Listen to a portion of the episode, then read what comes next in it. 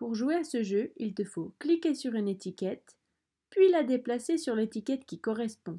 Par exemple, le chapeau va sur la tête.